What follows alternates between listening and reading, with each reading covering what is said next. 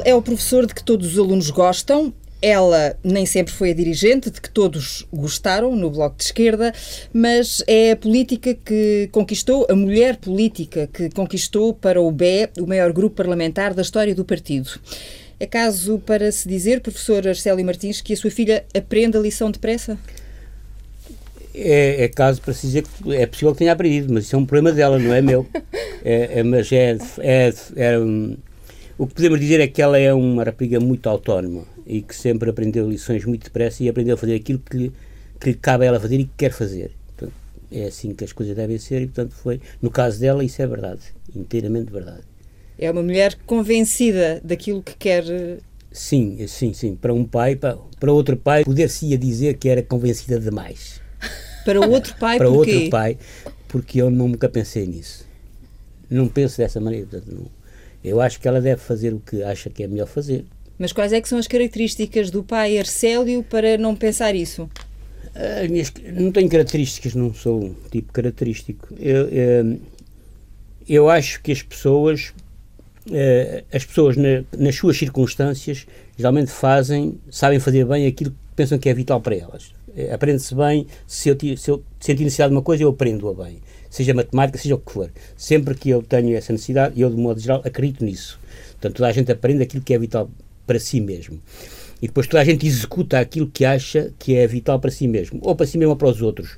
Porque a partir de certa altura as pessoas que estudam, que vivem em sociedade, começam a, a raciocinar dessa maneira que é uh, eu não posso fazer nada decente sem os outros fazerem ao mesmo tempo ou, ou terem utilidade nisso, no que eu estou a fazer. Portanto, eu faço parte de um grupo, de um grupo, de uma seita, faço parte de um uníssono qualquer. De uma seita não diga isso, que isso hoje em dia, na atualidade política, ah, tem outras... Uh... Ah, pois é, mas não, não é nesse sentido que está. Num grupo pequeno, num grupo com, pode ser com muitas convicções, pode ser com, de várias maneiras, pode fazer isso. E a seita não, aqui para mim não tem significado nenhum especial. Não tem carga negativa? Não tem carga negativa. Se tivesse carga negativa, era um, não dizia, não, não fazia isso.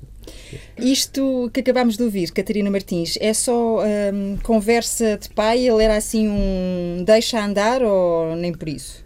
Eu não me lembro muito de pedir autorização para fazer seja o que for, mas também não me lembro de uh, não ser autónoma para o que queria. Ou seja, sei que sempre tive apoio para tudo o que precisei, não me lembro de, de, de, ser conflituosa a minha relação com os meus pais, lembro-me de ser sempre bastante autónoma e, e devo reconhecer que acho que eu espero ser capaz de dar às minhas filhas o grau de autonomia que os meus pais me deram a mim. e não sei se sou capaz, porque a pessoa acaba sempre por ter muito medo se os filhos vão meter enalhadas ou não. E os meus pais, e, e, e, o meu pai, que ainda por cima era professor na escola em que eu estive durante muito tempo, deixou-me meter nas alhadas todas que eu quis. E eu acho que isso foi bom. Eu, pelo menos, agradeço isso. Uhum. Aprender com os erros. Sim, aprender, aprender com, com, com, os outros, aprender consigo mesmo, fazer coisas e, e depois ver se são certas, se são erradas e tal. Assim. Ela tinha uma particularidade, vale a pena dizer, que é, é uma das. É a, minha, é a minha filha, é a única, aliás, é a minha única filha, portanto, é a preferida. Tem, tem, tem outro filho, não é? Não, mas ela é a minha única filha. Mulher. E, portanto, e a, a, a, ideia que eu tenho desse tempo é que ela, às vezes, pedia opinião. Perguntava se podia fazer isto ou aquilo. Eu, de um modo geral, digo sempre não e ela fazia sempre o que queria. Fazia sempre o contrário. Se eu dissesse não, ela fazia o que se achava que devia, devia ser feito.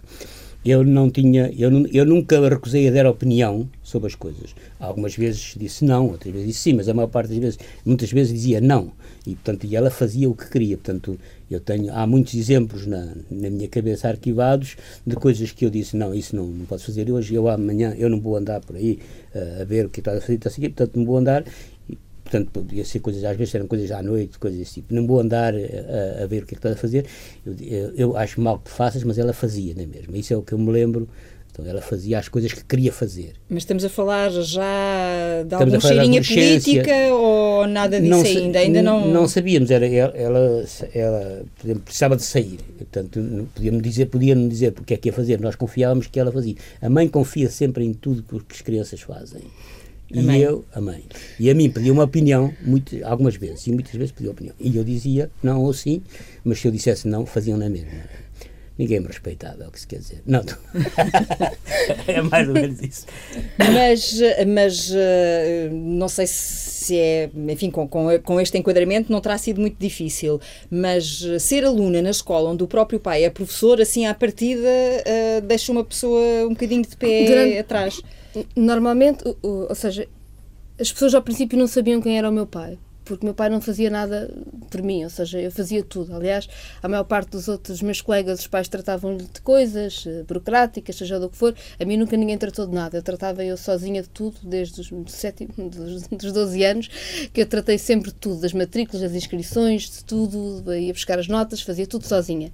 Eh, e, portanto, os professores não sabiam imediatamente quem é que era o meu pai, porque eu parecia mais ou menos paraquedas, tratava da minha vida toda sozinha e pronto. E nem nunca pensei que era possível ser de outra maneira. Só mais tarde é que percebi que para os meus colegas os pais faziam determinadas coisas que eu estava habituada a tratar.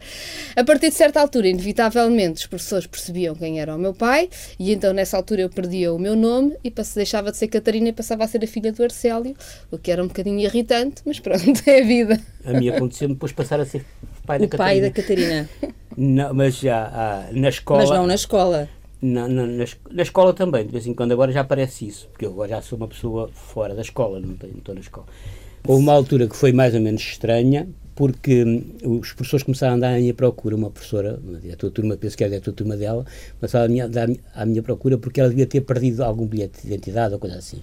Então não tinha um problema para resolver e eu disse sempre, não, ela, quem tem, ela tem esse problema ela vai ter de chegar a você explicar o que é que se passou e depois resolver, resolver o problema. E elas diziam que aquilo que era, que era mau, que, que era um tipo que era um bocado esquisito fazer isso e tal assim.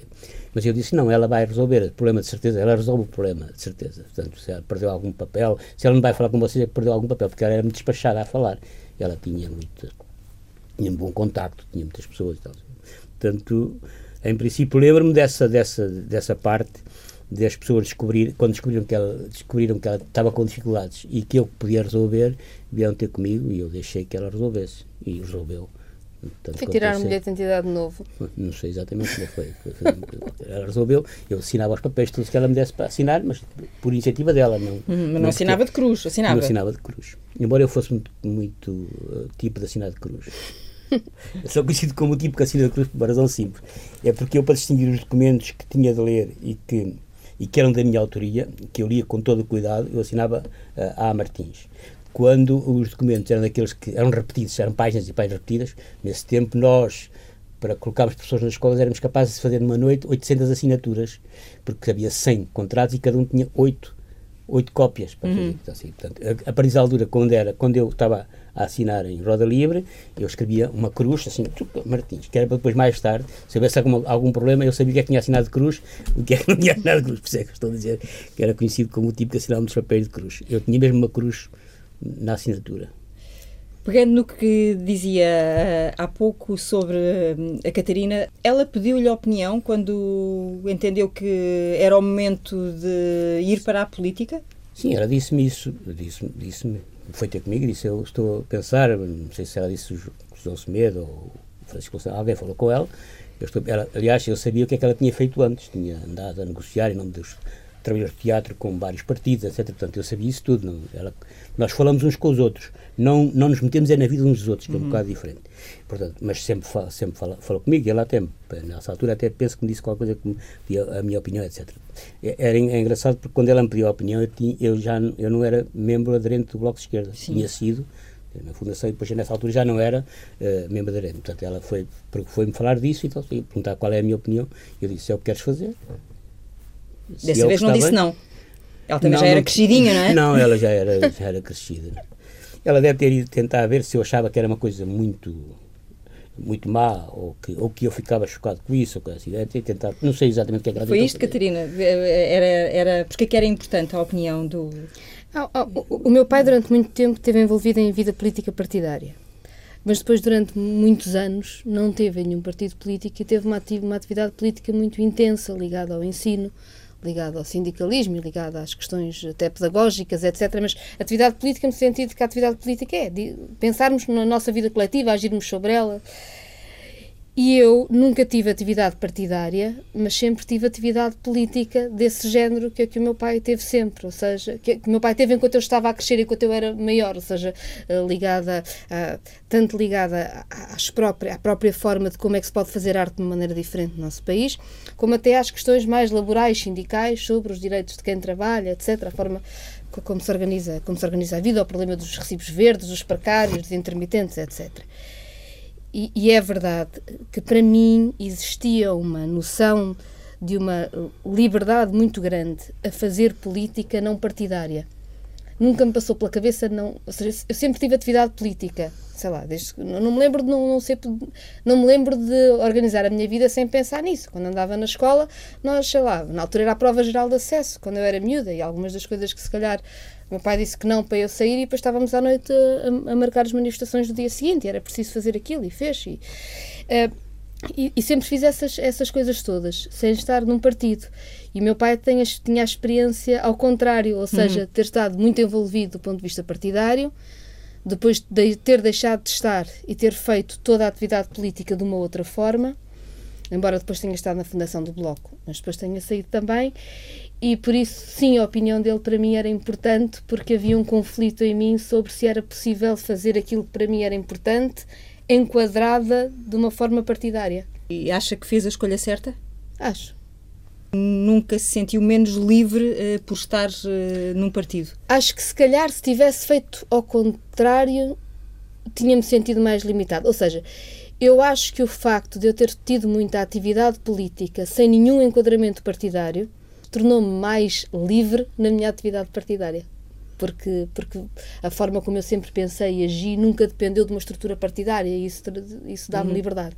E terá sido isso que lhe permitiu superar alguns dos obstáculos que dentro do próprio Bloco se levantaram uh, quando, estamos, quando partilhou a liderança com o João Semedo e se começaram a ouvir algumas vozes uh, menos crentes, digamos assim, no sucesso dessa liderança? A, atividade uh, política, não só partidária, mas a atividade política, ou seja, o facto de queremos fazer coisas em que acreditamos, tem sempre momentos que correm melhor, momentos que correm pior.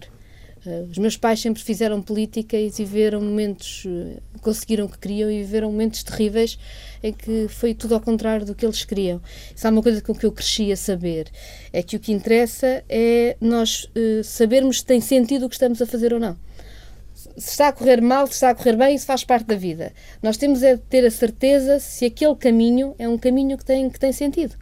Enquanto o caminho tiver sentido para ser feito, ele é feito, quer seja a correr mal, quer seja a correr bem. Eu, eu, às vezes as, eu não sou insensível ao que corre mal, gosto que as coisas corram bem, mas não sou muito dada nem a ficar muito eufórica quando uma coisa corre bem, nem a ir-me abaixo quando uma coisa corre mal, porque acho que o que determina o que nós estamos a fazer é sempre a nossa convicção de que aquilo do que estamos a fazer pode acrescentar alguma coisa no caminho. Porque acho que eu vivi numa casa em que a política sempre foi o que se respirou de manhã à noite numa família com pessoas de vários partidos políticos, ainda por cima, que se cruzaram em alturas diferentes, quando umas corria bem para umas, para outras eventualmente estaria a correr mal. E o que... Portanto, corria sempre bem para alguém e mal para alguém. Não, também. e às vezes corria mal para toda a gente, às vezes bem para todas. Mas, isso, mas, ou seja, mas eh, eh, sempre, ou seja, sempre se discutiu a política tendo em conta se faz sentido para o que se quer fazer, o caminho que se está a percorrer. E eu essa uh, resiliência, digamos assim, na forma como olho para a política, acho que a tive desde sempre. E por isso aquilo que é visto às vezes como momentos muito difíceis, de grande sofrimento, não é que eu não veja a dificuldade deles, mas não partilho dessa ideia de sofrimento particular, porque acho que, comanda são as ideias e as pessoas trabalham para elas enquanto são precisas. Se não forem úteis, vão fazer outra coisa e outra pessoa fará melhor. Uhum. Portanto, terá sido uh, aquela que deitou menos foguetes na, na, última noite de 4 de outubro. Claro que fiquei contente com o resultado eleitoral do Bloco, que lutei por ele, como, como todos os meus camaradas. Mas a seguir, o que nós temos agora para fazer pela frente? É tanto. Falta tanto. Há tanto por fazer. Precisamente, o que há pela frente? Uh, o professor Arcélio é professor de matemática. Uhum. Uh, gostava de lhe perguntar uh, quais é que acha que são as probabilidades de termos um acordo à esquerda e uma maioria de esquerda. Uh, há probabilidade, não sei se a matemática a ajuda. Uh... Não, para essas coisas não ajuda. A matemática ajuda a tomar decisões. Nós não sabemos se eles estão a usar a matemática toda, mas quem, tem, quem conhece os dados, quem conhece os dados, tem condições para tomar boas decisões ou más decisões. É, é horrível, porque a matemática tem essa particularidade. Toda a gente olha para a matemática e e, e, atualmente até na nossa sociedade há aquela ideia peregrina. Uma pessoa diz qualquer, está a fazer uma coisa errada, mas diz qualquer coisa que diz que isto é matematicamente feito, não há alternativa, e toda a gente aceita aquilo como se fosse, aproveita a matemática para às vezes justificar o injustificável. Mas também, mas nós sabemos, eu sou professor de matemática, eu até sou coautor de um programa de matemática aplicada às ciências sociais, da, da, matemática aplicada às decisões, eh, portanto, da matemática que já não é só aquela do está certo ou está errado, é uhum. é aquela de andamos à procura da solução menos má ou ótima ou razoável. Há uma, há uma matemática que trata disso, é a matemática que trata das eleições, trata disto, trata daquilo, trata dos, dos sistemas financeiros, modelos financeiros, etc. A matemática dos modelos sociais, é, é uma coisa muito importante. O que nós dizemos aos alunos é que vocês aprendam o máximo de matemática, porque há sempre hipótese de usar a matemática de várias maneiras. Há uma hipótese das pessoas usarem os modelos matemáticos sem aldrabar, fazerem todo o trabalho e tomarem boas decisões, ou tomarem as decisões piores do mundo. São geralmente os melhores, os melhores alunos, ou os mais incompetentes, mais ignorantes, mas são os melhores, nossos melhores alunos que podem tomar decisões muito boas ou decisões piores do mundo. E por isso é por isso é que nós defendemos a escola para todos e defendemos que os, que aqui o Estado, a sociedade deve ter, deve ter muito, deve forçar muito uma escola para toda a gente, para que as pessoas tenham, aprendam toda a matemática que lhes permite distinguir se uma determinada, uma, um conjunto determinado de dados de matemática está a ser usado para o bem ou para o mal. Acho uhum. que é muito importante a formação matemática para todos os cidadãos desse ponto de vista. Mas a matemática só ajuda a tomar decisões. As decisões são humanas a ideia para que há aí pessoas que andam a justificar tudo com a matemática, com dados, não sei o quê, é uma ideia que não passa para a cabeça de nenhum matemático. Os matemáticos sabem que a matemática só serve para ajudar a tomar decisões. E as pessoas tomam boas ou más decisões. E há mesmo quem tome más decisões e depois usa a matemática para se justificar, e isso é ainda mais inqualificável. Uhum.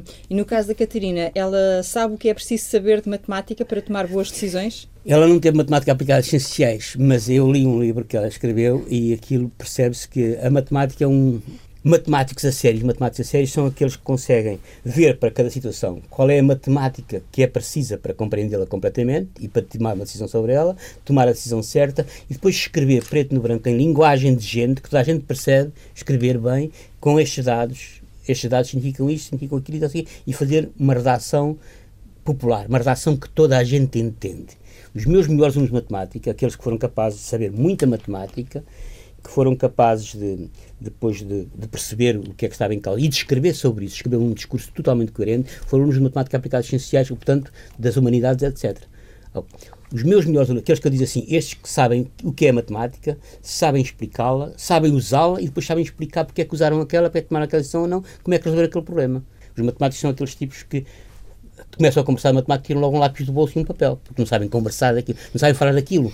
Portanto, é um problema muito complicado. A matemática é um dos maiores problemas que tem, é a linguagem da matemática, se, se isto não for bem tratado, é uma coisa que separa o povo do resto. Ninguém percebe Sendo uma linguagem universal, é uma linguagem inacessível para Pode a ser maioria. inacessível hum. enquanto as pessoas... Portanto, a ideia que eu tenho é, é que Uh, o que interessa às pessoas saber de matemática, a maior parte das pessoas sabe e aprende toda a que, lhes é, que lhe é absolutamente necessária. E eu, ao ler uma parte do livro, percebi que a matemática pode ser aprendida por uma pessoa que andou a estudar direito e outras coisas, ou linguística e tal assim. Aliás, a linguística tem uma boa parte que é matemática também. É que eu ia dizer, a linguística é, é matemática. É matemática. É nós, a ideia que nós temos é quem, quem a consegue perceber em todo o lado pode usá-la para o bem ou pode usá-la para o mal. Eh, e, e para a matemática é sempre isso que está em jogo porque a matemática está por trás de todas as ciências e está por trás dos maiores crimes da humanidade e está por trás do, mai, do maior bem que a humanidade pode, pode ter. Toda a gente devia perceber porque é que pode confiar nos sistemas. E confiar nos sistemas geralmente é-lhe dito é porque é matemática. Não, é preciso explicar qual é a matemática que está por trás disso e toda a gente devia sabê-la. As pessoas saberem que a, a, mensagem que recebem pelo, pelo correio uhum. eletrónico é a mesma que eu mandei, recebeu, é a mesma que eu mandei, como é que isso é possível e tal assim. Tem problema só de quase zeros e uns. Portanto, ah, eu quando falo dessa estou a falar de uma coisa genérica, que eu, por exemplo, não está, no, não está ainda nos, não está nos padrões básicos da matemática em Portugal, e eu acho que isso é uma deficiência da democracia, porque é aquilo que afeta a vida de todos os cidadãos, todos os dias, muitas vezes ao dia, todos os dias são sujeitos àquilo, e tem de confiar no sistema. Não Isso seria uma longa conversa, não é? Que são os é. programas curriculares uh, Portanto, e, eu, acho, o ensino. Mas, mas eu há... acho que ela tem matemática básica. há uma coisa. Os meus pais são os dois professores de matemática. Há imensa gente de matemática na minha família e, porém, uh, sempre cresci com poesia, com arte, com tudo, porque sempre se teve tudo misturado. A mim faz muita confusão. Nenhum dos dois filhos, aliás, permitam-me, eh, seguiu estas pisadas da matemática. Não, o meu irmão ainda estudou arquitetura durante algum tempo, é músico. Eu, eu fui muito cedo para, para humanidades. Em, em todo o caso, a verdade é que uh, o, o espartilhar do saber, o dizer que as pessoas têm que escolher muito cedo o que é que querem, que é que querem uh, estudar. Eu achei uma violência quando tinha 15 anos ter de decidir se queria estudar matemática ou se queria estudar uh, uh, línguas e literaturas. Eu na altura até fui estudar latim, enfim. Mas um, acho um absurdo, ou seja, e acho que se há privilégio que nós tivemos em casa, eu e o meu irmão, é que sempre, nunca houve uma escolha entre quem é mais dado à literatura ou quem é mais dado à matemática. Sempre podemos ter tudo por inteiro, ainda que os uhum. percursos escolares nos tenham obrigado a escolher, e às vezes a escolher de uma forma que é de tal maneira artificial que eu comecei por estudar Direito e depois acabei a fazer mestrado em Linguística, que tem muito mais a ver com matemática, mas pronto. Olhando para o seu pai, o que é que acha que herdou dele? Há bocado estávamos a conversar. Nada, não tem nada a ver, não? Claro, não temos nada a ver um com o outro. Não, não temos nada a perder. Eu não tenho. Ah, ah, pois, está bem. Não, está a falar de uma Não estou a falar de maçarocas, ah. não, nem isso, património. Não, não, isso não herda nada. Ou melhor, estou a falar de património, mas de outro património. Não, há bocado estávamos a conversar sobre uma característica terrível, porque fomos almoçar os dois juntos com um bocadinho mais de tempo e eu, eu estava-lhe a dizer que estou a ficar parecida com ele porque consigo aguentar muitos dias a dormir muito pouco, mas depois se paro fico logo cheia de sono. e eu, sabe a coisa que eu me lembro quando eu estava a crescer, era que meu pai tinha uma atividade muito intensa, dormia muito pouco, mas se nós parássemos um bocadinho no almoço de família, inevitavelmente ele ia adormecer no sítio onde estava, porque não dormia de noite ou porque dormia muito poucas horas.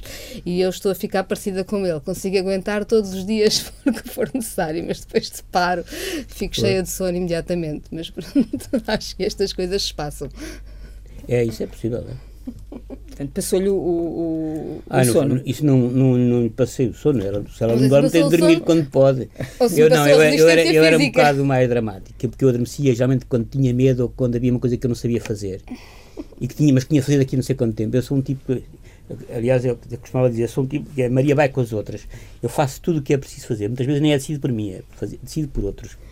E, e o que se passa é que eu, muitas vezes, quando estou à espera de uma coisa a acontecer, eu adormeço no período em que falta para lá estar, eu adormeço. É, é fatal como o destino. Mas pronto, mas isso é. E depois, é à hora, é hora levanto-me e sem pensar faço disparado, faço todos os disparados que há para fazer, faço o que é preciso fazer. Bom, esperemos que não seja o caso da Catarina, não, não, é? não, não Tendo não, em conta a atual. A eu estou a falar de mim, estou a falar de mim. Não serve, não serve Não, não acho meu pai. Não, meu pai também está a falar disparados porque gosta, gosta de dizer assim do que faz. Viveu, viveu épocas de combate político muito diferentes das que se vivem agora, não é? E com riscos eh, que são muito diferentes do que vivemos agora. E eu não sei se eu era capaz de adormecer entre nessa altura. É, é, nós vivemos um período politicamente muito intenso, mas vivemos numa democracia uh, e vivemos numa democracia bastante estabilizada, o que significa que, por muito intenso que seja, há hoje uma, uma naturalidade na, na, na, intensidade da vida que o meu pai passou períodos muito, muito complicados que a democracia era impossível passar, senão não se passaria.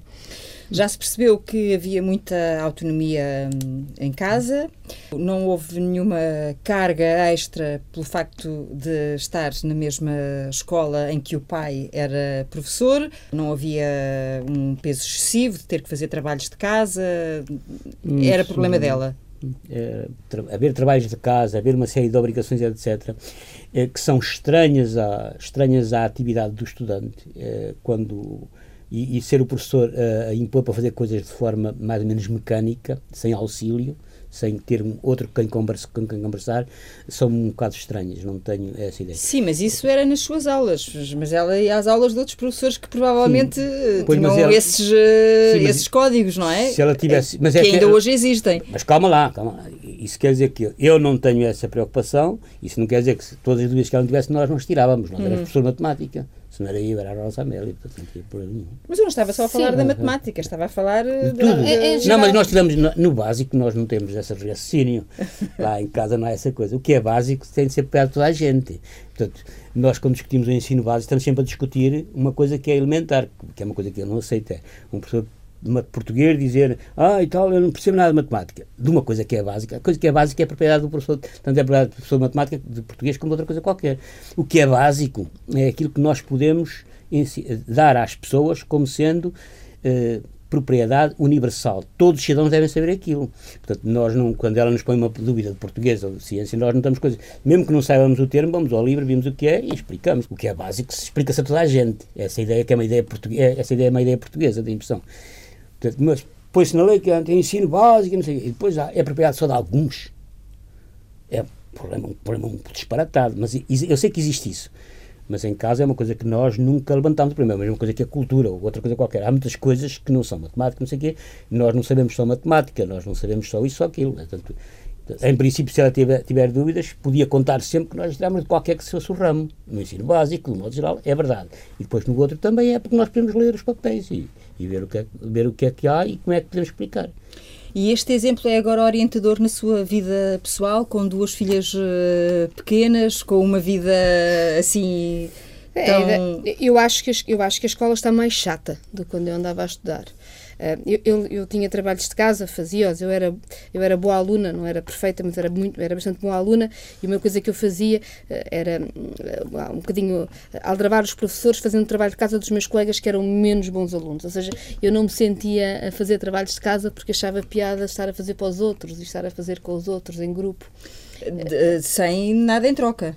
Sim, É. não, claro, porque, Sim. porque tinha piada. tinha piada, quer dizer.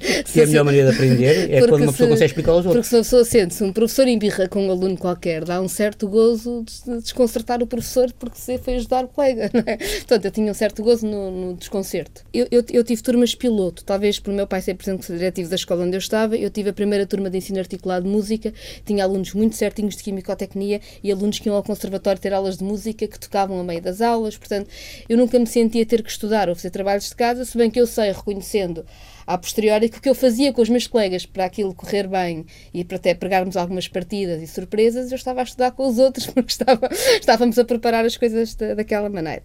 E isso correu sempre bem. Agora a escola está muito chata, eu acho. As minhas filhas aprendem coisas chatíssimas, uh, têm imensos testes, os testes têm muita importância. Em vez de ser avaliação contínua, fazem-se médias aritméticas de teste a crianças que são crianças pequenas. Acho um verdadeiro absurdo. Acho que tentam fazer com que as crianças, em vez de acharem a escola uma coisa divertida, não estou a dizer que seja todos os professores, há professores extraordinários que, mesmo no meio de todo, de toda a porcaria que o Crato fez nas escolas, conseguem ainda assim eh, fazer das coisas uma coisa divertida. Mas acho que há muita chatice. Eu tento que as minhas filhas não achem a escola chata, tento que, se- que percebam que é divertida, mas devo dizer também que ainda bem tenho ajuda e tenho tanto os meus pais como os meus sogros, que tanto uns como os outros sabem que ensino básico é, é, é total e que também estão sempre presentes quando, quando é preciso para, para tudo. E desse ponto de vista, eu devo dizer que o meu pai é um avô muito mais disponível do que foi pai. Agora está na reforma e nota-se. Portanto, agora eh, tem mais disponibilidade para aprender com as suas netas. Será assim? É, será essa a formação Faço a correta? mínima ideia, ela, não sei. Tens mais paciência. Ah, e aí elas, é outro tipo, é outra vida, não tem. Elas Nós dão-lhe menos trabalho? Nós vivemos outra, Não. vivemos outra vida. Não, nós brincamos muito. É, quer dizer, uma parte disto é, É brincadeira. é brincadeira. É, Mas brincadeira. essa também foi uma mensagem que passou sempre nas suas aulas, não é? Que tem que se É, olhar para a matemática é, como uma é muito- brincadeira. As é pessoas muito têm que se é muito- divertir. É muito divertido. Aliás, os que não se divertem não aprendem, geralmente. O professor eh, foi o primeiro professor do ano quando Essa não- houve essa distinção. Essa Está no é seu que- currículo. Só vocês é que souberam disso, isso é mentira. Havia uma coisa que era um Prémio Nacional de Professores. Prémio Nacional de Professores não era professor do ano, não era o melhor de coisa nenhuma, era um. um Prémio Nacional. uma- mas, pronto, mas foi o primeiro ano em que é, houve. Eu acredito é assim uma coisa que é assim: os tipos têm muita tralha, fizeram muitas coisas diferentes e que além de serem professores e serem agentes escolares, serem essas coisas todas, e fazerem atividade social e cívica fora da escola, escreveram para os jornais locais, escreveram para não sei o quê, escreveram artigos, fizeram, fizeram outras coisas. Um exemplo de cidadania e um mestre no é, verdadeiro é, sentido do termo. É, é esta a é, frase do júri. Exatamente. É, é isso, porque isso é um tipo como eu, que tinha muita tralha, ah, andei com muita tralha sempre atrás, tralha política, tralha sindical, tralha das sociedades científicas, tralha das associações de professores, quando andei com a tralha toda atrás e com a escrita e tal, sei o quê, nessas condições, eu sou um tipo que posso ganhar um Prémio Nacional de Professores e o Prémio Nacional de Professores nem sequer se fala da matemática. A verdade é que não se encontrou nenhum aluno ou qualquer outro professor ou qualquer outra pessoa que dissesse isto assim. Uh, o que é um luxo. Só, é só elogios, só se é- ouviram é, elogios. O que é um luxo. Eu, de facto, consegui ter algum consenso. E, Mas portanto, a consenso é mais tarde, não é? Houve problemas complicados na, na, escola, houve problemas de tráfico de droga e foi preciso uh, chamar polícia. Nós recebíamos telefonemas em casa a ameaçar o meu pai, a ameaçar-nos a nós todos. Portanto, isto o consenso vai lá com o tempo. Ou, por exemplo, havia uma associação de pais muito conservadora que não queria que os adolescentes namorassem na relva e o meu pai então mandou pôr os bancos de jardim para eles poderem namorar nos bancos e a associação de pais não poderem chatear quem queria namorar na escola. Portanto, houve muitos conflitos durante todo esse tempo. Sim, mas claro que se eu... pessoas também. Está bem, eu não digo que não, mas o que eu digo é, a posteriori, todas as coisas parecem mais fáceis do que eventualmente foram. Quer dizer que é alguém que sabe levar a água ao seu moinho, não é? Assim como dou bem com todas as pessoas com quem tive divergências políticas, e falo com todos praticamente. Não, não, eu não tenho esse. Eu não vivi dessa forma, eu defendo as minhas ideias, eu perco. Há muitas, há muitas guerras que eu prefiro perdê-las. Eh, portanto, eu dou-me bem com essas pessoas todas. Isso não quer dizer que concordo com elas ou que tenha desculpado sequer o que, que foram feito, que foi feito, não sei. Não é nada disso. É a vida é mesmo feita, desse, feita dessas, coi dessas coisas todas. E em Aveiro, e depois eu, eu, também fiz muitas coisas, como fazia programas de rádio, tá, assim, como escrevia, escrevia muito, tanto para várias coisas, nem sequer sabia escrevia tanta coisa, e isso muitas pessoas sentiam-se maltratadas, e tá, assim, uhum. portanto, às vezes acontecia isso. Mas, de facto, de facto, as pessoas dão-se. Uh, ao longo da vida as pessoas percebem isso tudo, percebem essas diferenças e habituam-se a elas. Portanto, numa, na, na, minha escola, a primeira vez que eu fui presidente do Conselho Ativo, os funcionários admiravam sempre com um grande zelo, uh, porque eu era o anticristo, porque não sei o quê, coisas desse tipo, comunista e assim. Portanto, a, a, ideia é que, passados uns anos, essas pessoas são as pessoas que mais gostavam de mim, que andavam sempre. Portanto, e, é, o problema todo é que nós falamos daquilo que pensa, daquilo que nos dizem que as pessoas são, depois falamos daquilo que pensamos que as pessoas são, depois falamos de alguns pequenos pormenores, falamos não e damos muita importância a pequenos pormenores em que nós uh, estamos em conflito com as pessoas, e depois há uma altura que olhamos para a pessoa pela vida toda. Então diga-nos lá, o que é que os portugueses precisam de saber sobre a Catarina Martins que ainda não sabem? Não faço a minha, também não sei. Como é que eu posso dizer o que é que as pessoas precisam dizer? Também sei lá. É um, eu, quando costumo dizer, mandam-me assim, às vezes mandam-me os meus colegas antigos, assim, mandam-me dizer assim, então Catarina, sei, a, a tua filha, assim, eu disse assim, é a vida a correr. Mandem-me dizer, então, estás contente, estás orgulhoso, assim, eu disse, sim, é, Catarina é a vida a correr. E a vida a correr, e agora, agora és pai da Catarina, eu disse, é, é a vida a correr. Ela não se transformou, as pessoas vão ganhando experiência e vão e vão percebendo cada vez melhor que, que, o que é que estão a fazer cada, de cada vez e depois como é que se aproximam e depois vão criando uh, as pessoas também ao eu agora estou a poder fazer isto porque tenho 10% dos votos, mas não podia fazer quando tinha só 2, 3%. Então, assim, em Portugal não se percebe isso, percebe-se sempre vitórias e derrotas, mas sempre vitórias e derrotas absolutas. Uhum. E não há, essa parte não há. Uma pessoa que está na vida política, por exemplo, eu eh, era um desgraçado, nunca ganhei nenhuma eleições, nunca vi nada, fui sempre um desgraçado e concorri a todas as eleições e mais algumas. E não, tem, não, não há problema nenhum. Nós vamos aprendendo o que é que podemos fazer de melhor e depois podemos optar por duas coisas. Ou, podemos, ou, aprendemos de tal maneira que é o que podemos fazer melhor e para trilhar os outros, ou o que é que podemos fazer melhor para ver se nos aproximamos dos outros. Por exemplo, podia-lhe ter dado uma, uma coisinha má para a cabeça e ter começado a pensar que podia fazer uma coisa além das suas possibilidades neste momento. E eu penso que é uma, que é uma aprendizagem que todos os políticos fazem e que alguns depois dão-lhes uma dão-nos uma coisinha, e pensam, começam a pensar em, em grandes glórias. Assim, isto aqui, ela disse há bocado que não ficava muito, não tem bandeira muito em arco, mas que é muito importante que a pessoa aprenda, eu agora posso ver isso, portanto, eu, neste, neste período, o que se passou foi que uma pessoa que era mais ou menos eh, um bocado fora, fora, da, fora da, do circuito, fora, fora do circuito, acaba por aparecer a falar normalmente, sem, sem ser o mesmo para lei do costume, a falar normalmente, fala dos problemas importantes e as pessoas ligam-se ela fisicamente. Que é fala para as pessoas, é E isso? consegue ligar-se fisicamente com, com as pessoas. E aí é que é um, um problema muito grande. Que consegue ligar-se, não, é só, não, é só, não é só a linguagem, a linguagem torna-se uma coisa quase física que torna mesmo que, com que as pessoas falem com ela, praticamente as mulheres. Portanto, e agora é aprender com isso, aprender com isso e depois não embandeirarem ar com isso, mas levar isso até, até onde é possível. É ver se o Bloco pensa, começa a pensar para se aproximar e começa ao mesmo tempo a manter a sua autonomia, mas a autonomia que corresponde ao estado em que está. E eu penso que ela tem condições para fazer isso bem. É um retrato fiel aquele que o seu pai acaba de nos dar? É, é, é, verdade, ou seja, as coisas não são sempre iguais e, e, vamos todos aprendendo com o que estamos a fazer e tentando fazer melhor. Uma coisa é acreditarmos eh, naquilo em que acreditamos e vermos as melhores formas de lá chegar. Mas é também verdade que há um enorme paternalismo na política portuguesa que faz com que seja, que seja preciso, ou seja, eu precisei de mais tempo, julgo eu, por ser mulher do que se fosse homem, para as pessoas começarem a ouvir o que eu estava a dizer. Uh, e eu não sei se ainda houve, tentarei fazer esse esforço todos os dias. Houve uma, uma série de coisas que foram sendo ditas sobre a campanha, etc., que têm a ver com um, se ter subestimado ou não se ter tido nenhuma atenção ao trabalho que estava a ser feito antes. Eu tenho dito, o resultado do Bloco de Esquerda não se construiu num mês. Talvez num mês nós tenhamos conseguido dar a volta à percepção das próprias condições do partido que a comunicação social passava para fora. Mas ninguém decide confiar num partido político num mês. É porque há uh, ideias políticas, porque há práticas políticas com que as pessoas foram revendo ao longo do tempo. E claro, e vamos tentando fazer melhor para passar melhor a mensagem para as pessoas uh, conseguirem perceber. E é verdade que, uh, as, que a, a, democracia é feita pelo equilíbrio das várias relações de força.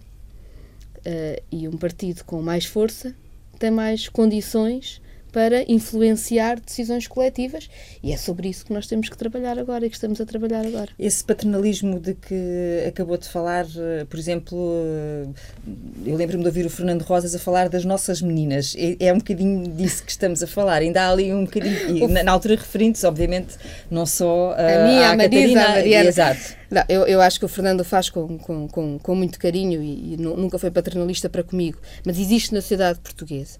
Eu sou, eu fui, eu, eu cresci um bocadinho numa redoma desse ponto de vista, porque os meus pais são dois feministas e, portanto, eh, de mim nunca foi esperado quando eu estava a, a crescer um determinado papel de género. Claro que na escola isso acaba por acontecer e nos hum. círculos de amigos, etc.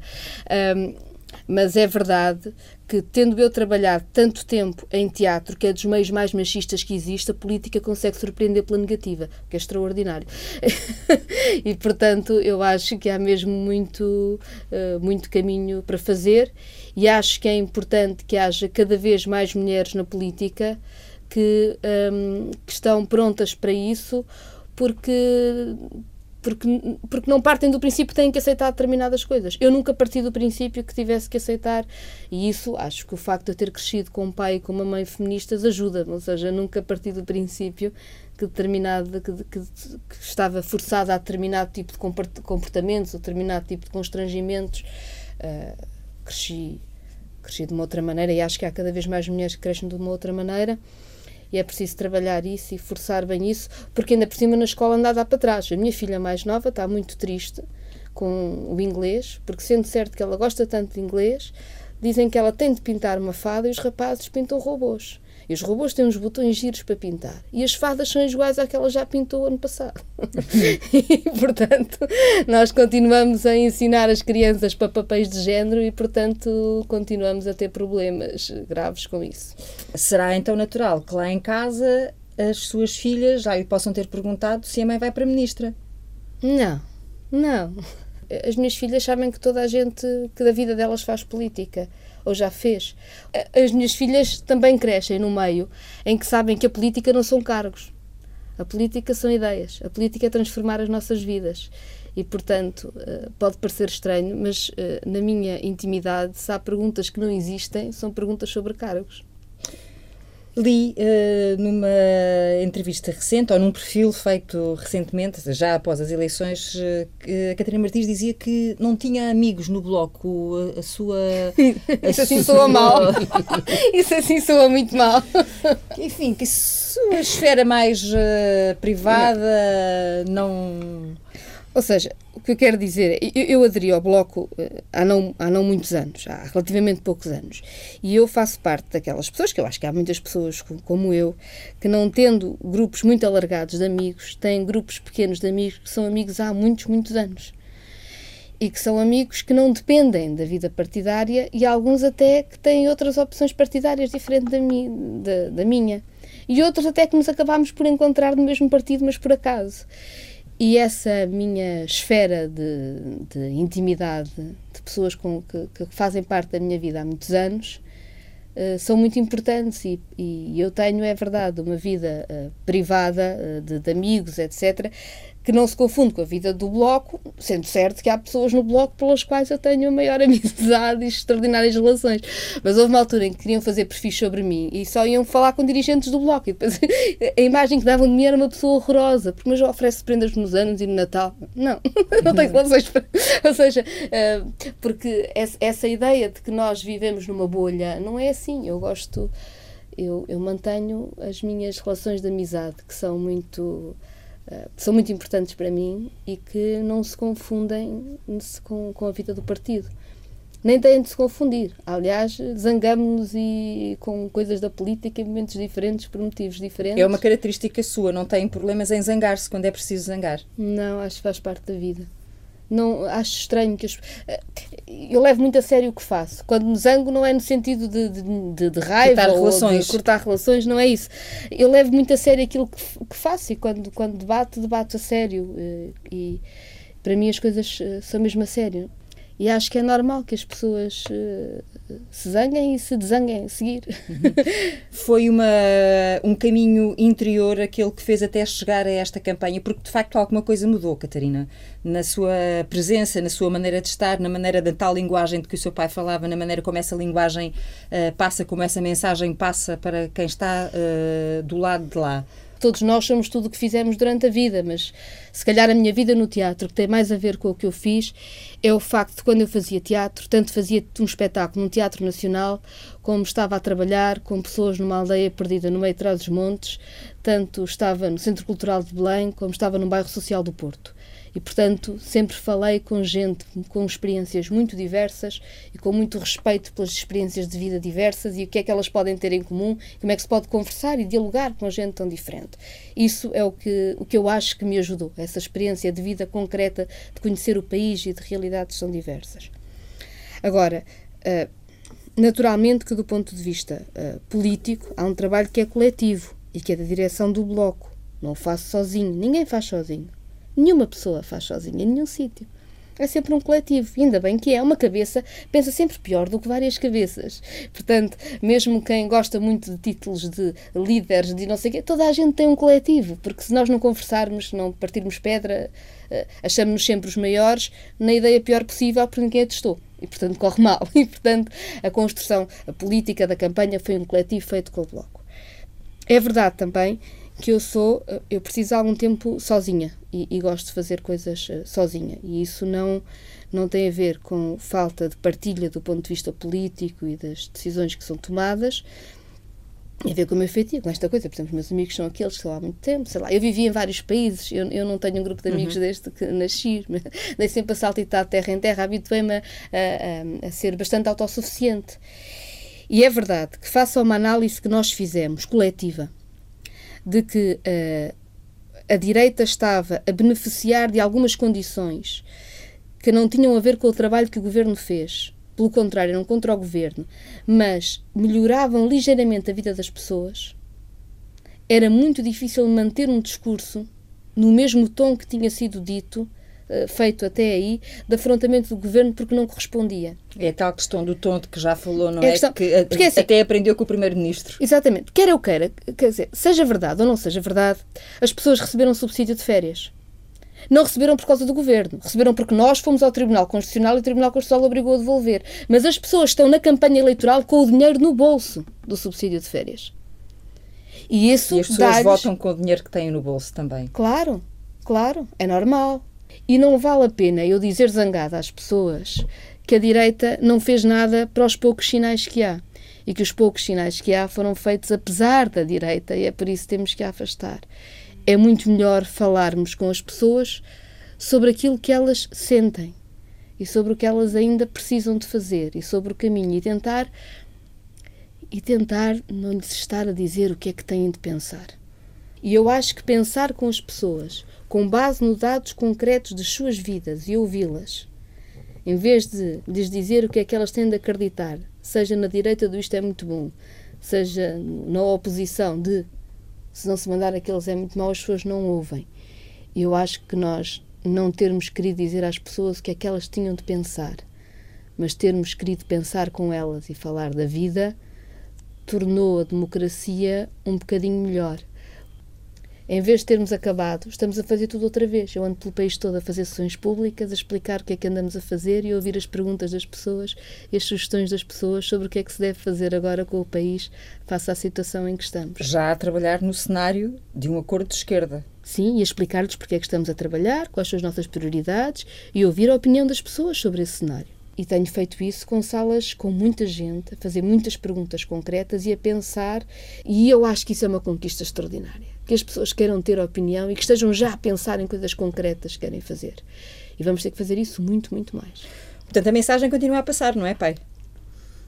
É, que há duas, neste, neste momento neste, no país, estão, nas pessoas que acreditam ou não acreditam na Europa, no que quer que seja, estão sempre duas pessoas a, a, a fazer uh, um jogo duplo contra a decisão das pessoas. Uma é que as pessoas não, não vale a pena decidir, já está tudo decidido, e outra, e outra é dizer assim, vocês estão é à espera, vocês são uns tipos, o povo português é um conjunto de carneiros que está à espera, como é, vai comendo erva, erva, erva, mas está à espera sempre que alguém lhe ponha mais erva no, no monte, no prado, para, para continuar a comer. E, esse, e essas duas coisas são muito difíceis de desmontar. São difíceis de desmontar, mas têm de ser desmontadas, eu acho. E eu acho que vai ser muito, muito duro. E isso só se pode desmontar uh, falando com as pessoas, nunca lhe chamou Totó, como chamava a muitos dos seus alunos, pelo menos é oh, certeza.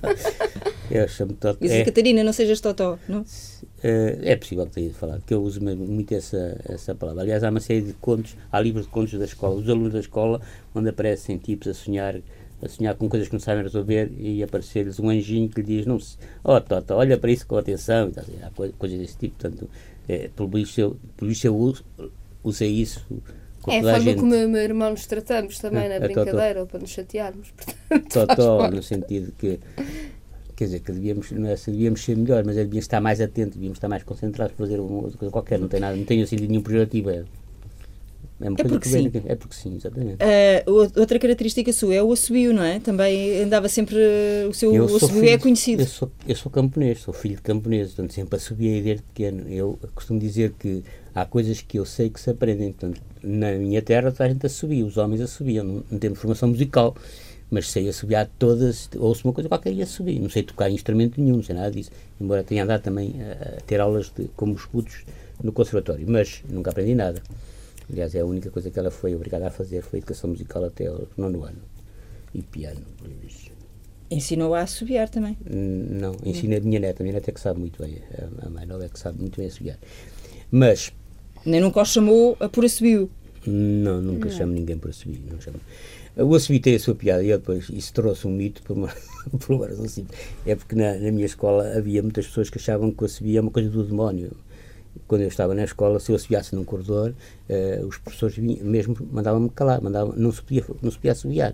E havia uma professora mesmo que achava que aquilo era uma coisa do demónio. Então, assim, depois, quando ela se reformou e começou a ir para os. Uh, quando eu passava por ela, fazia-lhe aquela subir que se faz às, às catraias, e ela dizia, lá veio o demo, lá veio o demo. Então, eh, e eu habituei-me a assobiar, e assobi muito, de facto, assobi. Quando estou hum. distraído, estou a assobiar.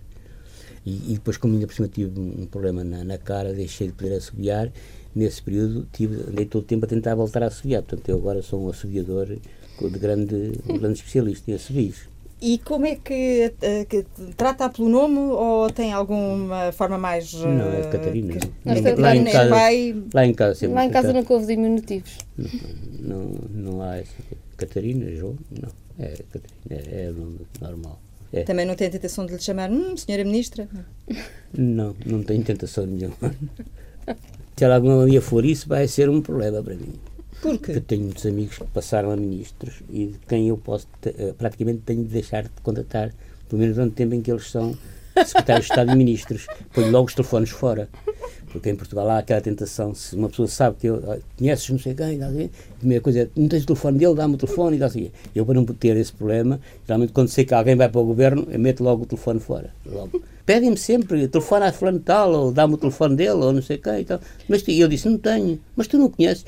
Conheço, Mas conheço, neste caso, mas não tenho. neste não tenho caso ninguém vai tenho fora. acreditar que não tem o número da própria filha, não é? Sei lá, eu vou tentar. é um problema complicado, não é? Do ponto de vista familiar, tudo como dantes. É, é, não tem problema nenhum. Esse- Tudo como dantes. Tipo, não escolhe os pais, não escolhe os filhos. Quer dizer, os filhos por acaso podia escolher, mas, mas não pode. escolhe os filhos. Não escolhe os filhos, Mas não se queixa pais. da filha que tem. Não, não queixo nada. Nem da filha que tenho, nem do filho que tenho, não, não queixo nada. Nem dos amigos que tenho, não queixo nada, não queixo nada. Não queixo nada. Quer dizer, Não. queixo-me dores, no cotovelo- dores nos cotovelos, não, dores nos joelhos. São outras, seguramente, as dores que a Catarina Martins, à frente do Bloco, tenta eh, curar ou sarar ou ajudar eh, a sarar. Obrigado aos dois eh, por terem vindo aqui a mais um ADN.